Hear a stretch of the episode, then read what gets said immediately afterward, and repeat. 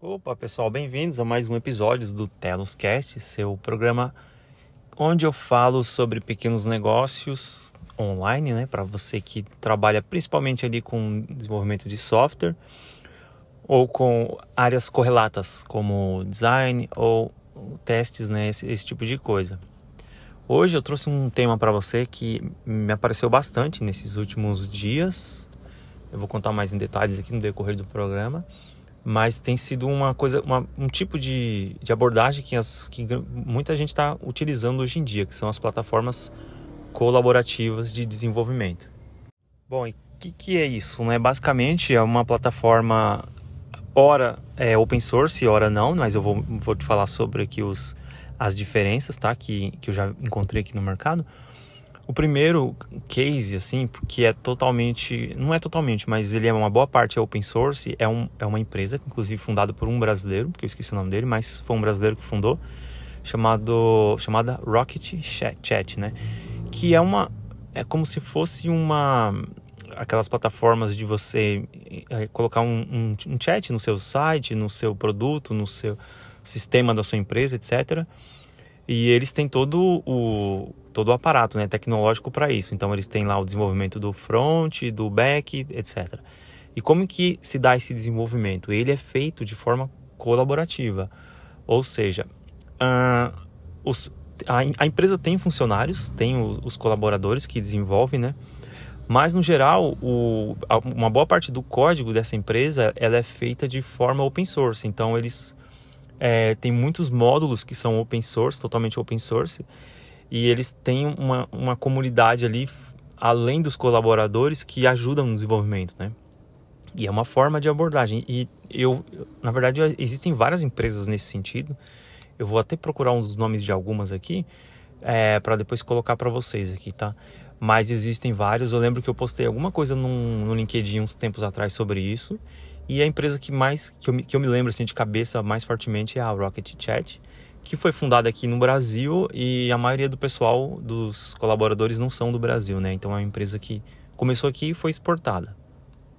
A bem da verdade, ela nem é tão pioneira assim nesse negócio, né? Porque tem muitas empresas conhecidas nesse setor. É, a própria Red Hat, né? Que é uma, uma distribuição Linux, que é uma empresa e que boa parte do, do negócio dela, do core dela ali, tá, é desenvolvido de forma colaborativa. Uma segunda modalidade disso, né, é uma outra forma também de, de desse trabalho de forma colaborativa, são empresas que fazem, é, elas desenvolvem software para outras, empre outras empresas ou outros é, negócios, né, e ela não tem um funcionário, vamos dizer assim, uh, igual a gente conhece, tá? Então a empresa lá que desenvolve, por exemplo, o Google, Facebook, eles têm os funcionários que trabalham no código lá interno com eles, tá? Toda a parte de desenvolvimento é toda interna. É, só que tem empresas que fazem esses desenvolvimento para empresas terceiras, só que eles não têm os desenvolvedores, os, os colaboradores ali, tá? E, não, e eu, eu, eu falo desenvolvedor, mas eu me refiro a todo mundo ali que é envolvido na, no desenvolvimento, tá? Então tem o mesmo pessoal que é, os PMs, né, que o Project Manager, tem o QA, tem o pessoal de é, User Experience, todos eles, eles não são funcionários contratados da empresa. No entanto, eles recebem por isso. Eu vou dar um exemplo aqui que eu já, que eu sou bastante envolvido até, tá? Que é o, o Top Coder, é, topcoder.com. É uma empresa que é sediada lá na Inglaterra e eles têm eles têm vários clientes, vamos dizer assim, que são empresas de vários nichos, assim, então de, de saúde, de é, financeira, etc. E eles, como que eles fazem isso? Eles fazem através de desafios, então desafios pagos, né? Então, por exemplo, é, lança um desafio que é desenvolver uma tela de login de um cliente tal. Eles disponibilizam todo o, o layout, tudo, e eles disponibilizam tudo o que for necessário lá, né? Acesso aos, aos repositórios, tudo, tá? Eles dão umas diretivas de como tem que ser o desenvolvimento. E aí o pessoal se cadastra, né, lá, e eles podem desenvolver essa, esse login e fazer o submit lá, mandar para se, se for escolhido lá entre os três primeiros a pessoa ganha um dinheiro. Então o primeiro ganha uma, uma, uma parte maior, obviamente, né? O que for o primeiro colocado, que for escolhido assim.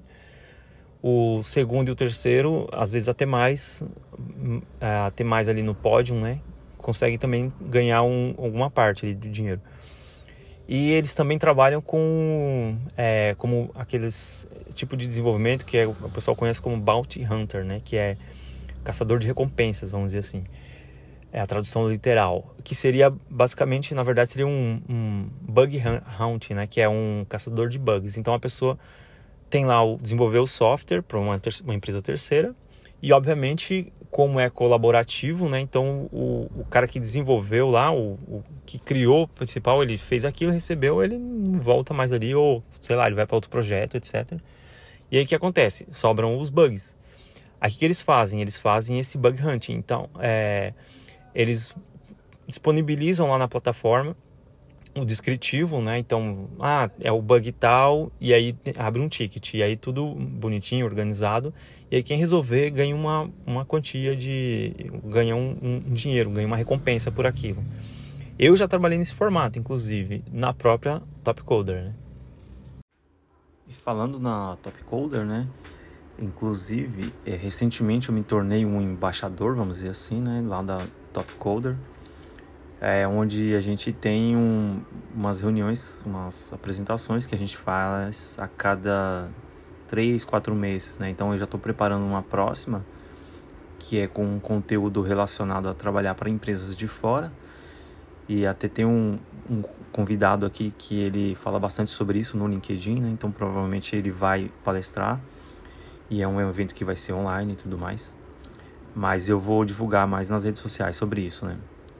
Mas essa é uma forma bem interessante de, de você prestar serviço, né? Ou, ou de você conseguir algum trabalho a, a partir disso, né? Porque você não tem um vínculo empregatício, vamos dizer assim, né? Então você trabalha, obviamente, bem menos horas do que num, num trabalho onde você tem um vínculo, né? Você trabalha ali no seu, no, no seu tempo, quando der e ele você tem um ganho e geralmente esses ganhos são um pouco maiores do que num trabalho formal, principalmente porque a maioria das plataformas que trabalham assim hoje pagam em dólar, né, ou em alguma outra moeda mais forte do que o real. Mas é bem interessante esse tipo de trabalho, né, essa modalidade de trabalho. E ali tem bastante oportunidade dentro da, da própria Top Coder. Por exemplo, além dos bugs ou funcionalidades que podem ser implementadas ali através dos desafios, os challenges que tem lá. O, tem também os gigs, que são freelancer, né? Que é para você trabalhar como freelancer na sua especialidade lá e para uma empresa de fora. E eles, esses freelancers geralmente já tem uma, um budget, um valor fixo ali que eles pagam que em média ali 600, 700 dólares por semana, pelo que eu, eu já pude perceber. É, só que tem vários lá, né? Tem que dar uma procurada, uma caçada lá, principalmente para verificar se encaixa ali no, no que você está procurando ou se na sua, nas suas habilidades, né?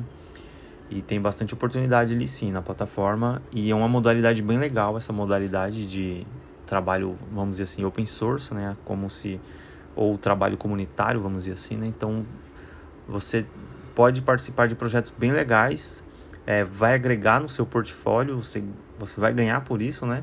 Ou mesmo se você não ganhar, se você for um desafio ali, enviar um desafio e não for o, o não for entre os primeiros ali, não ganhar um, um dinheiro, pelo menos ali você é, aprendeu alguma coisa nova e, e vai com certeza ajudar no seu portfólio. Aí por hoje é isso. Eu sempre deixo aqui os links dos conteúdos relacionados que eu falo durante o episódio. Eu deixo aqui na descrição do episódio. Também deixo meus contatos agora, tá? Para quem quiser é, pode ainda mandar um, uma mensagem ali no LinkedIn, principalmente, que eu sou mais ativo. E é isso, pessoal. Até a próxima.